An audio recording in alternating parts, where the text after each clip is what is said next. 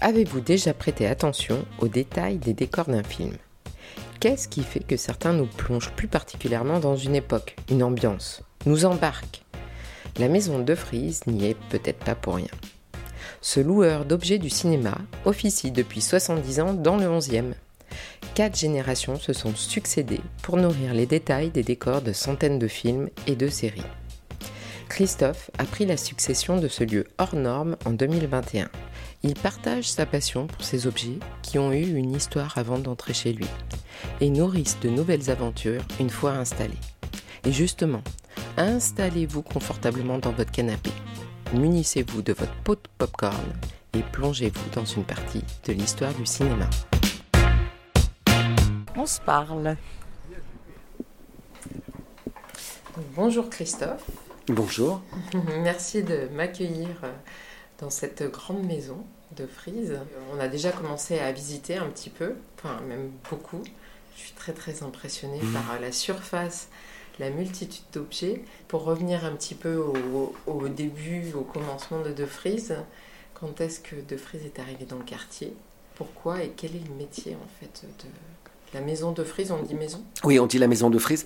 En fait, la maison a été créée euh, en 52, donc on fête euh, cette année les 70 ans, et elle s'est installée au 23 rue Baffroy en 55, pour ne plus en bouger.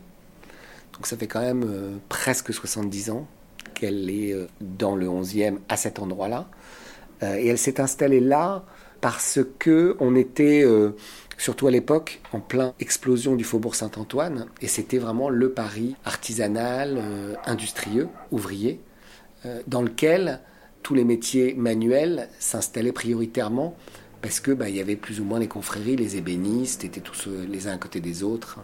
Et les loueurs se sont mis là, donc on était à l'époque une petite dizaine dans le 11e, parce que tous les restaurateurs et les artisans d'art qui nous aidaient à maintenir les objets, à les réparer, étaient à côté.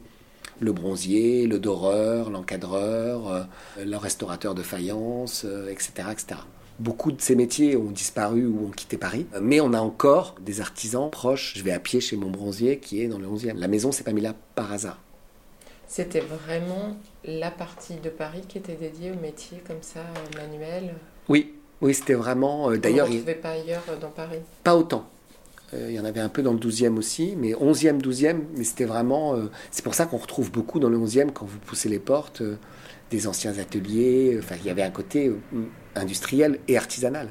Ah, il en reste, hein, mais de moins en moins. Mais il reste encore des ébénistes, des encadreurs. On retrouve maintenant nouvelle version au viaduc des Arts sous la, la coulée verte. Alors là, c'est nouveau, mais c'est un peu cette idée de faire perdurer tous ces métiers et de les réinstaller dans un lieu abordable, puisque qu'est-ce qui les a fait partir C'est la, la spéculation immobilière et le fait que bah, ça devenait plus, plus euh, économiquement plus viable. Ils partent où? Ils partent, alors certains s'arrêtent, hein, parce qu'il y a malheureusement de moins en moins euh, euh, de vocations déjà dans l'artisanat d'art, perte des savoir-faire, donc il y en a beaucoup qui ont fermé, et puis euh, bah, ils partent souvent en banlieue ou en province. Et là, vous parliez de votre bronzier ou d'une personne aussi qui restaure des éventails, qui est Oui. toujours dans le quartier. Oui, euh, la personne qui nous restaure les éventails, elle est euh, rue Richard Lenoir, donc vraiment à deux pas. Elle a tout ce savoir-faire euh, des éventails, donc capable de les restaurer. Elle a les pièces détachées, parce que parfois ben, elles sont introuvables, donc elle a une espèce de, de petit trésor euh, qu'elle a accumulé d'anciennes pièces qu'elle a gardées euh, en pièces détachées. Mais elle est aussi capable de les dater, de retrouver euh, donc les, les matériaux. Et elle est aussi assez forte en ivoire et en dentelle. Donc c'est des, des savoir-faire précieux parce que bah, nous on les a pas. Donc elle est capable de nous expertiser une dentelle par exemple, de nous dire ça c'est de la dentelle mécanique, ça c'est de la dentelle faite à la main. Et évidemment c'est pas le même prix. Dans le premier tour qu'on a, qu'on a fait, euh, je- j'étais impressionnée par le nombre de matériaux parmi tous les objets qu'on a vus. Entre, Oui, il y avait, à l'époque il y avait euh, alors, évidemment beaucoup de ces matériaux euh, protégés ou interdits aujourd'hui, mais à l'époque euh, c'était pas le sujet. hein. Donc effectivement il y a beaucoup de choses en ivoire, la nacre, puis des matériaux plus insolites ou moins connues, euh, la galatite, un dérivé du lait, évidemment le cuir, mais aussi ben, le galucha, donc la peau de poisson. Donc il y a effectivement une variété, et c'est ça qui est assez fascinant dans ce métier, c'est que vous reconstituez l'histoire des objets ou d'un objet à travers les époques et les matières disent souvent une époque. Est-ce qu'on a parfois perdu même le savoir-faire de certains, certaines matières Ou c'est trop cher aujourd'hui de les travailler Ou interdit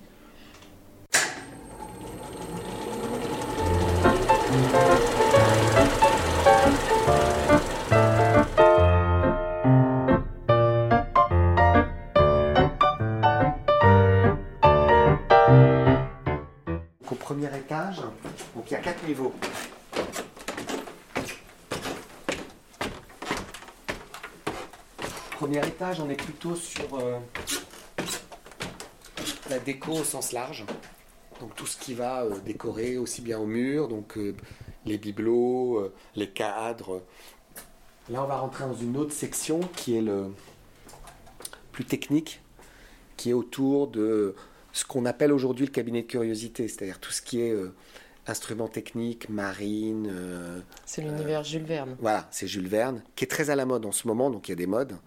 Donc on va trouver les lunettes astronomiques, les longues vues, les globes terrestres, ou des pièces plus incroyables comme ces pièces-là, ce qu'on appelle des sphères armillaires, qui en fait symbolisent la voûte céleste. Et là, derrière vous, vous avez tout ce qui est euh, garniture de bureaux reconstitution euh, des bureaux euh, de notaires, de médecins, de ministres, de généraux. Donc par exemple dans J'accuse de Polanski, où il y a énormément de bureaux de généraux, ils ont tous été faits ici le dernier De Gaulle avec Lambert Wilson. Tout le bureau de De Gaulle était, avait été fait quasiment ici. Non, mais là, pareil, ça ne s'invente pas. Et je pense que c'est difficile de trouver même. Euh, ah oui, oui. Puis, des, c'est des, matières. Hein. C'est des matières. Bah, l'ébène, euh, c'est, euh, c'est interdit ou on ne trouve plus. Parce qu'on a beaucoup de matières interdites aujourd'hui. L'ivoire, on peut plus on peut plus en faire commerce. Mais nous, mhm. on a énormément. Parce qu'à l'époque, c'était une des matières précieuses les plus travaillées. Donc vous allez voir dans la toilette tout à l'heure, hein, pratiquement beaucoup d'objets sont en ivoire. Là, par contre, c'est vraiment notre force. Les jeux pour adultes. Donc, on va avoir tous les jeux de cartes euh, en fonction des époques. Donc, euh, s'ils nous demandent un jeu de cartes pour Marie-Antoinette, on va avoir le jeu de cartes euh, parce que c'était pas les mêmes. Alors, je vais vous montrer comment on reconnaît un jeu de cartes 18e. Un jeu de cartes, voilà, ça c'est 1840. Parce qu'en fait, il n'y a pas de numéro. Là, vous avez toute la reconstitution euh, toilette et barbier homme. Et on va, alors, c'est ça qui est fou pour le cinéma, on va au niveau de détail de retrouver les, lames euh, de rasoir de l'époque. Tous les coffrets de toilette de voyage. Les brosses. Voilà, la brosse de peau d'âne. Ah. Et là, ce qu'on appelle les garnitures de toilette. Alors, plus ou moins complètes. Et là, vous les avez en argent, mais là, vous les avez en vermeil. Regardez la beauté. Avec euh, et la même chose de l'autre côté, en ivoire, chiffré ou pas, en écaille, en bakélite, en palissandre. Et alors, vous travaillez pour le cinéma, les sociétés, pas les sociétés de production Si, les sociétés de production. Donc en fait, euh, les, les donneurs d'ordre, ceux qui payent, ce sont les sociétés de production. va être euh, ça peut être les grands, hein, les Gaumont, les Pâtés, euh, ou des sociétés de production plus, plus modestes. Mais ceux qui viennent physiquement chez nous, ce ne sont pas les payeurs, ce sont les, les prescripteurs, et c'est les équipes de décoration du cinéma. Et puis au sein des équipes déco, nous, on va travailler plus particulièrement avec euh, ce qu'on appelle l'ensemblage, hein, c'est-à-dire les personnes chargées de créer le décor mobilier plus accessoire. Donc de donner vie en fait à, un lieu, euh, soit qu'ils vont habiter, donc un appartement vide qu'ils vont remplir, ou bien un décor de carton-pâte qu'ils vont euh, nourrir. Et donc c'est ceux-là qui vont venir chercher. Euh, alors chez nous, pas de mobilier puisqu'on ne fait que de l'accessoire, mais nos confrères, toujours dans le 11e, font plutôt du mobilier. Donc en général, ils démarrent par le mobilier, parce que comme ça, ils ont les grosses pièces en tête, et puis ils arrivent chez nous, ils accessoirisent. Donc là, actuellement, dans le 11e, vous êtes combien de loueurs euh, Dans le 11e, à ma connaissance, mais je pense que je les connais tous, on est trois. On n'est plus que trois, on était cinq il y a encore 5-6 euh, ans. Donc il y en a deux qui ont fermé. À quelle raison? Financière, euh, problème de bah, de beaux qui ont augmenté et qui, à un moment, les ont chassés de Paris. Et en les chassant de Paris, on fait baisser tellement le chiffre que ça a périclité. Si vous n'étiez pas sur Paris Quand vous êtes en banlieue, en général, vous n'attirez que la clientèle du cinéma, qui, eux, elle, n'a pas de problème, voire préfère parfois ne pas être dans Paris, parce que c'est plus facile d'accès.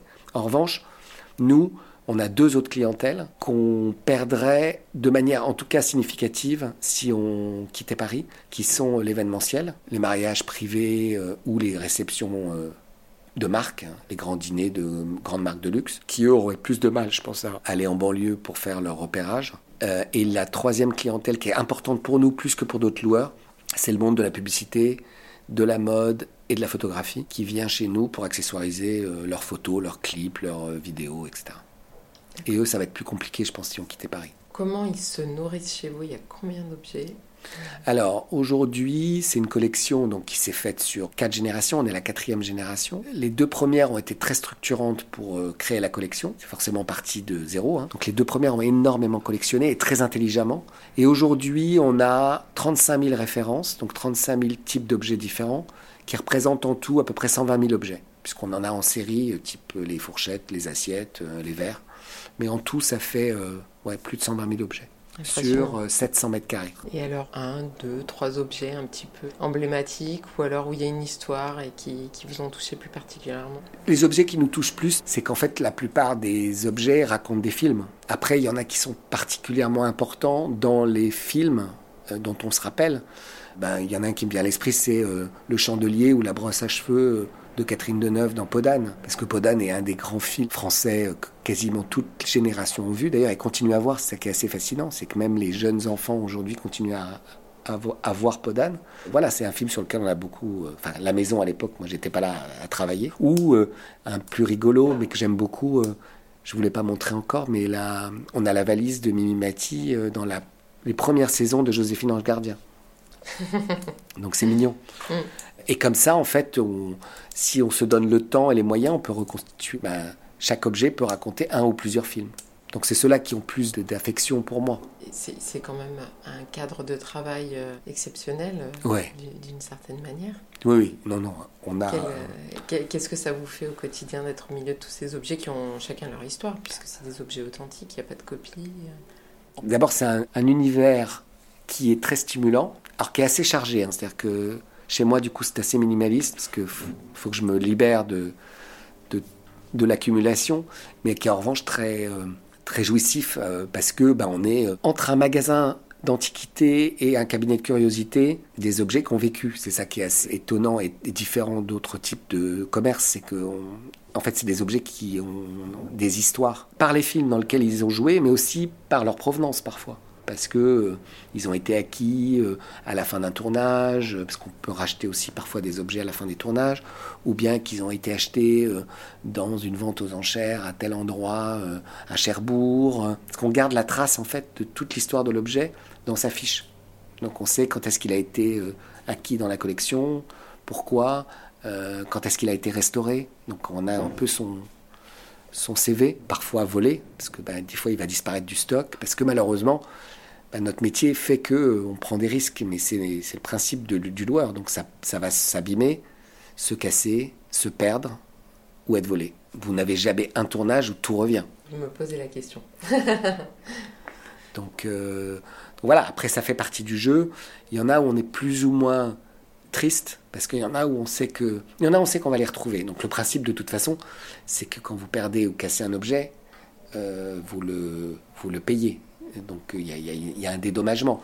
Mais parfois, le dédommagement ne permettra pas de retrouver l'objet parce qu'il n'est plus trouvable. Ou très difficilement. Ça peut mettre 3, 3 ans, 5 ans, ou jamais de retrouver l'objet. Parce que comment vous faites rentrer des nouveaux objets L'essentiel de nos approvisionnements, je dirais à 95%, c'est les ventes aux enchères. Donc en fait, on se fournit au même endroit que les puces, les, grands, les antiquaires. Et là, ben, on suit euh, une dizaine de ventes par semaine en fonction euh, des besoins qu'on a. Par exemple, cette année, euh, on voudrait se renforcer dans les lampes. Donc on va chercher essentiellement beaucoup de lampes. Et on continue à nourrir notre stock. On est extrêmement connu qui est les arts de la table, cristallerie, argenterie et porcelaine, service de table. Et est-ce qu'il y a quelques petites anecdotes comme ça euh, autour d'objets ou... Euh, oui, par exemple, l'année dernière, on rangeait la section du bureau et des et notamment des carnets, donc des, des, carnets anciens en cuir. Par hasard, un des employés tombait sur une page et en lisant, il s'est aperçu, et c'était vrai, que en fait c'était Tom Hanks qui avait écrit euh, entre deux prises vraisemblablement pendant le tournage du Da Vinci Code qui s'est tourné en France au château de Villette sur lequel on avait loué des objets et effectivement ce carnet avait été loué pour faire un élément de décor dans la chambre de Tibbings. Entre deux prises, Tom Hanks a écrit euh, cinq ou six lignes. Donc c'était assez émouvant de retrouver, euh, et il a signé, il a daté. Et c'était bien effectivement pendant la période du tournage. Donc il y a des choses assez euh, jolies comme ça qu'on a retrouvées. On a un étudiant en école de cinéma qui euh, nous a aidé, euh, qui a visionné 150 films, ah, des grands classiques du cinéma français, pour retrouver nos objets. Et donc c'était assez émouvant quand tout d'un coup bah, il a retrouvé nos classeurs dans Baiser volé de Truffaut. Donc voilà, il y a des moments assez émouvants parce que bah, de nouveau ça raconte ces objets racontent des histoires de films. J'adore ce genre d'histoire. Petite question pour revenir peut-être à, votre localisation dans le 11e. Oui.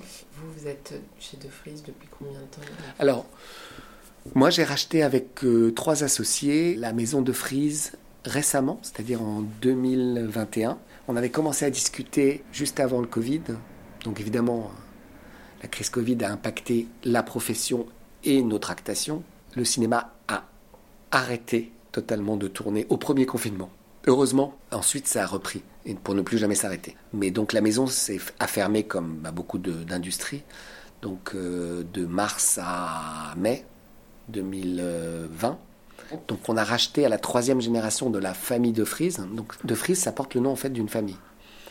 Donc, euh, ma question aussi, puisque vous parliez de génération. Donc la première génération qui a créé la maison, c'était euh, Edmond et Simone de Frise qui n'avaient pas d'enfants, qui ont donc transmis, lorsqu'ils sont arrivés à l'âge de la retraite, à une de leurs nièces qui travaillait avec eux, et qui donc naturellement a repris avec son mari. Donc c'était la deuxième génération. Et quand eux avaient, ont eu deux enfants, deux filles, qui vivent toujours, et d'ailleurs un des deux vit aussi, elle est relativement âgée maintenant, euh, elle a 85 ans, donc de la deuxième génération. Les filles n'ont pas souhaité reprendre, et donc c'est sa petite sœur, donc une autre nièce, qui avait 20 ans de moins que sa sœur aînée, donc on a quand même sauté une génération, qui a repris, donc troisième génération. Et là, de nouveau, les enfants n'ont pas souhaité reprendre. Et donc là, c'est sorti de la famille. Et donc on a racheté, mais en ayant l'idée évidemment de garder le nom, parce que pour nous, c'est, ça fait partie de, l'histoire et c'est, la maison de Frise et ça sera rien d'autre. Et en ayant à cœur de garder l'intégralité du métier et du stock. Parce qu'en fait, on pouvait imaginer que euh, on se repositionne sur les arts de la table, qui est un peu le fer de lance, et du coup d'oublier euh, des sections qui sont moins prestigieuses, mais importantes pour le cinéma. Et nous, on a souhaité tout garder, parce que c'est ce qui a fait euh, l'âme de De Frise, et donc c'est ce qui a aussi décidé la famille à nous vendre à nous que euh, ben, l'histoire continue, j'espère, pour deux ou trois générations. Mais là, ça fait, nous, un an. Les six premiers mois, on les a passés à tout restructurer, re-ranger, trier ce qui nous permettait, un, de mettre les, mains dans le cambouis, de vraiment connaître notre stock, parce que c'est quand même pas évident d'être familier des 35 000 objets, et il le faut, parce que bah, du coup, quand ils viennent vous demander est-ce que vous avez ça, il faut savoir si c'est oui ou non, et en même temps faire un travail que la troisième génération avait plus forcément l'énergie de faire, qui était bah, avec un œil neuf de revoir, de trier, de mettre de côté pour refaire un peu d'air parce que bah, on est contraint par les 700 mètres carrés, ce qui est déjà beaucoup dans Paris intramuros. En fait, maintenant, quand on achète des objets, on essaye d'en faire sortir d'autres. Effectivement, c'est déjà bien achalandé. C'est bien achalandé et en même temps, il faut continuer. Déjà, c'est fatigant pour l'œil parce qu'il y en a partout, mais il ne faut pas non plus sursaturer. Donc, on essaye de, leur, de continuer à ce que l'offre soit euh, la plus lisible possible. Alors, j'ai une question par rapport au quartier, parce que c'est un peu aussi le, sujet dont on se parle. Quel est euh, le lien que vous avez avec euh, les gens qui sont autour de vous, les habitants? Est-ce qu'ils connaissent l'existence de la maison de Frise Est-ce qu'ils la connaissaient? Euh, Est-ce qu'ils vous posent des questions? Alors, pas tous. La maison, surtout jusqu'à la troisième génération, vivait très fermée. Il y avait des rideaux et on ne voyait pas à l'intérieur. Nous, on a beaucoup plus ouvert la maison sur la rue. On a enlevé les rideaux, on a plus de transparence, plus de lumière, et la porte est en général souvent ouverte. Et quand on a rangé, en fait, on venait la plupart du temps le week-end et le soir où normalement c'est fermé. Comme il y a les rideaux de fer, on voit rien. Donc ça a créé aussi beaucoup de liens avec les habitants du quartier qui ont découvert, parce qu'il y en a beaucoup qui se baladaient que le week-end et qui du coup n'avaient pas vu. Et donc on a eu beaucoup de questions. malheureusement, on ne fait pas visiter parce que c'est pas ouvert au public et qu'on n'est pas assuré d'ailleurs pour ça. Hein. On n'est pas un établissement qui a entre guillemets le droit de recevoir du grand public. C'est ouvert qu'aux professionnels. Mais en revanche, on a beaucoup répondu aux questions parce qu'ils nous voyaient trier, ranger, mettre sur le trottoir. Euh, donc on a créé, je pense, plus de liens récemment avec le quartier. Il y a les enfants de l'école qui passent tous les jours devant. J'ai une anecdote aussi assez touchante. Euh, un jeune garçon du cinéma, il doit avoir 25 ans, et il est venu pour la première fois il y a deux mois, et il m'a dit, vous pouvez pas savoir ce que ça m'émeut, parce que je suis passé devant tous les jours en allant à l'école. Hum. Et il me dit, et j'ai jamais pu rentrer. Il accomplissait vraiment un rêve de gosse. Donc c'était assez touchant. Et après, nous, dans la rue, en tout cas dans cette partie de la rue Bafroy, on se connaît relativement bien.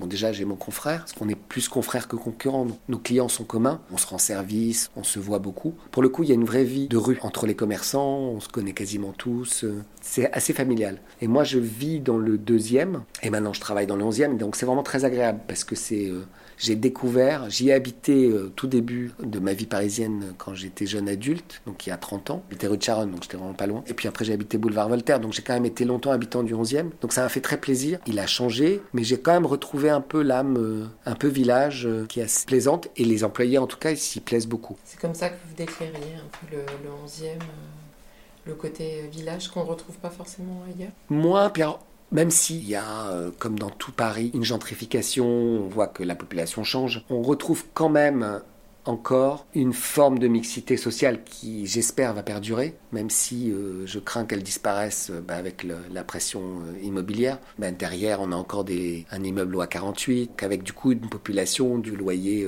très, très modique. Et c'est vrai que bah, dans certains quartiers de Paris, ils ont totalement disparu. Pas dans le 11e, J'espère que ça va durer encore longtemps. Je crains qu'au fur et à mesure, tout ça disparaisse. Euh, on a des, des vieilles dames euh, qu'on aide pour monter leur caddie, euh, parce qu'évidemment, il n'y a pas d'ascenseur. Donc il y, a, une vraie entraide, en tout cas dans l'immeuble, que pour le coup, moi je connais moins, pour le coup, dans le deuxième. Ça, Bonne nouvelle.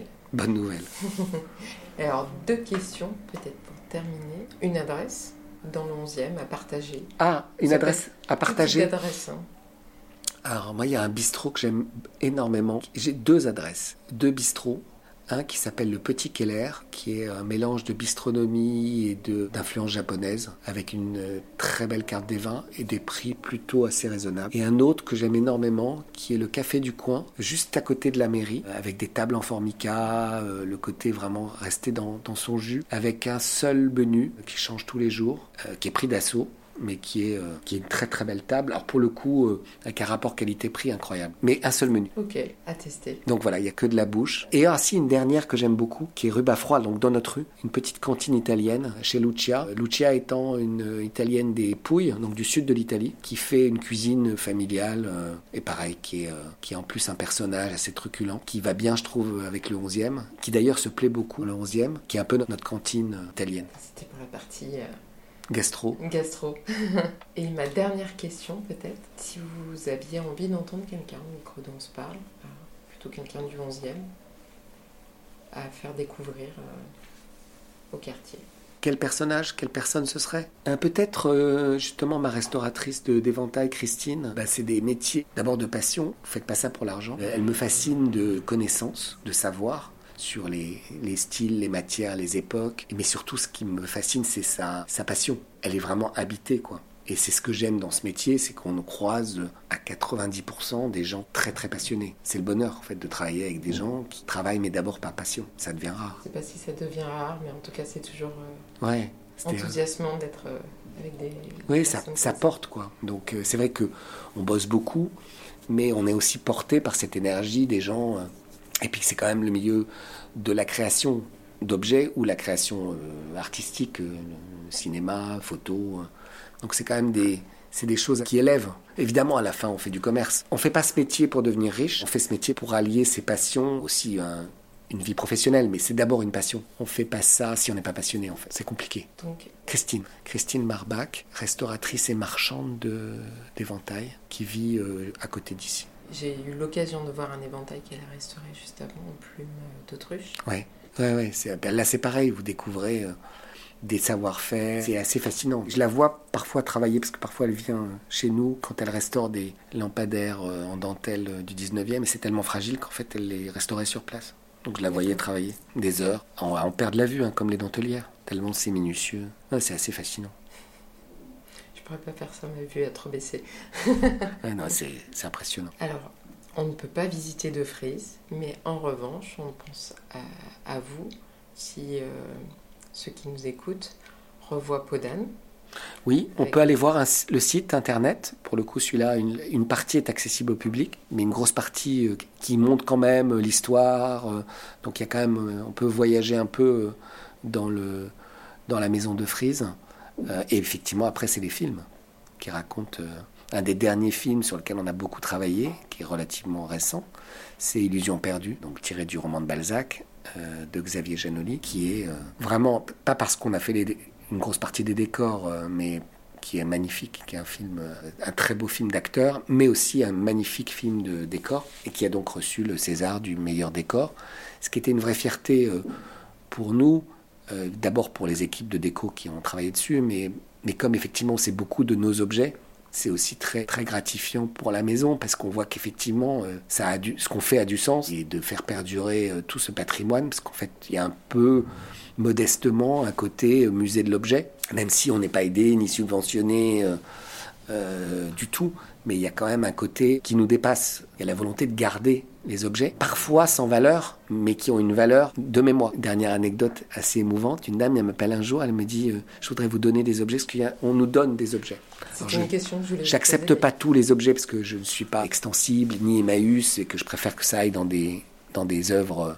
Mais parfois, l'objet va vraiment être intéressant. Donc elle, elle me dit, j'ai des bigoudis américains et effectivement, j'avais pas des bigoudis américains, j'avais des bigoudis européens, mais c'est pas les mêmes. Et donc c'était mignon parce que elle avait ça des années 70, donc ça a une, valeur de mémoire aujourd'hui. Ça vaut rien en soi, mais, mais c'était assez touchant qu'elle ait pensé à nous parce que sinon, typiquement, elle les aurait jetés. Et on a donc beaucoup de gens qui viennent nous amener, nous faire des dons. J'ai eu récemment une jeune femme qui avait trié les affaires de son grand-père, qui avait retrouvé des brassards de la Croix-Rouge de la Seconde Guerre mondiale euh, et c'est génial pour nous. Et c'est vrai que ça n'intéresse pas grand monde d'autre qu'un loueur. Qu'on a comme, ça d'assez jolies euh, histoires de dons. Et donc on le marque dans la fiche que ça a été donné par euh, un tel à telle époque, où j'ai une personne qui m'a donné les médailles militaires de son arrière-grand-père. En me disant qu'est-ce que tu veux que j'en fasse? On a loué toutes les médailles dans OSS 117. donc ça peut être aussi dans du film contemporain. En tout cas, en, en donnant les objets, on a peut-être une chance après de les les voir au petit écran. oui, c'est ça. C'est-à-dire que tout d'un coup, euh, bah, c'est rigolo parce que ce que vous dites, parce que la dame qui euh, nous a donné euh, les médailles militaires de son grand-père, du coup, je lui ai envoyé un texto, pas plus tard qu'aujourd'hui, en lui disant Ça y est, ton objet sort pour la première fois de sa vie sur une série sur Brigitte Bardot. Donc c'est mignon. Tout d'un coup, voilà, l'objet reprend vie. et ça faisait six mois qu'il était là, il n'était pas sorti encore. Elle était très émue.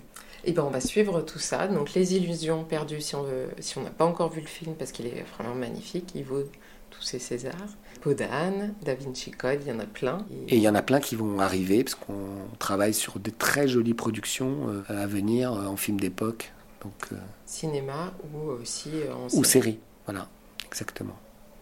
À surveiller. et puis à, profiter de tous ces beaux objets. On aura peut-être un œil un peu plus comment dire, euh, acéré. Oui, absolument. Pour, pour, repérer et, voir tout votre travail maintenant sur. Est-ce que c'est vrai que pour le coup, tant qu'on n'a pas côtoyé cette profession, en fait, on n'imagine pas ce que nous disent beaucoup de gens, que derrière un décor, il y a une industrie. Mhm. En fait, on se pose rarement la question. Souvent, et les gens me disent, bah, moi je croyais que euh, il louait un décor tout fait. C'est tellement bien fait qu'on a l'impression qu'effectivement. Exactement, et c'est le but recherché. Euh, et en fait, tout ça est ça arrive de louer des décors, mais la plupart du temps, c'est extrêmement travaillé. Effectivement, derrière, il y a une vraie industrie. Tout ça n'arrive pas par hasard, mais c'est tellement bien fait, comme vous dites, qu'on ne le voit plus. Ce qui est bien. Ben, merci en tout cas, Cécile. Merci Christophe pour avoir partagé euh, votre passion. Mais de rien. Et merci de la, poursuivre, on espère le plus longtemps possible euh, dans le 11e. Hein. Ah ben j'espère aussi. la maison de Frise, c'est le 11e. Merci beaucoup. Merci. La séance vous a plu? Et si vous partagez cet épisode autour de vous? Pas besoin d'être habitant ou habitante du 11e pour avoir le droit de découvrir cette belle épopée. Vous pouvez aussi suivre le podcast sur les plateformes Acast, Apple Podcast ou Google Podcast. Retrouvez plus d'infos, des photos qui illustrent l'épisode sur son compte Instagram, on se parle avec un Z.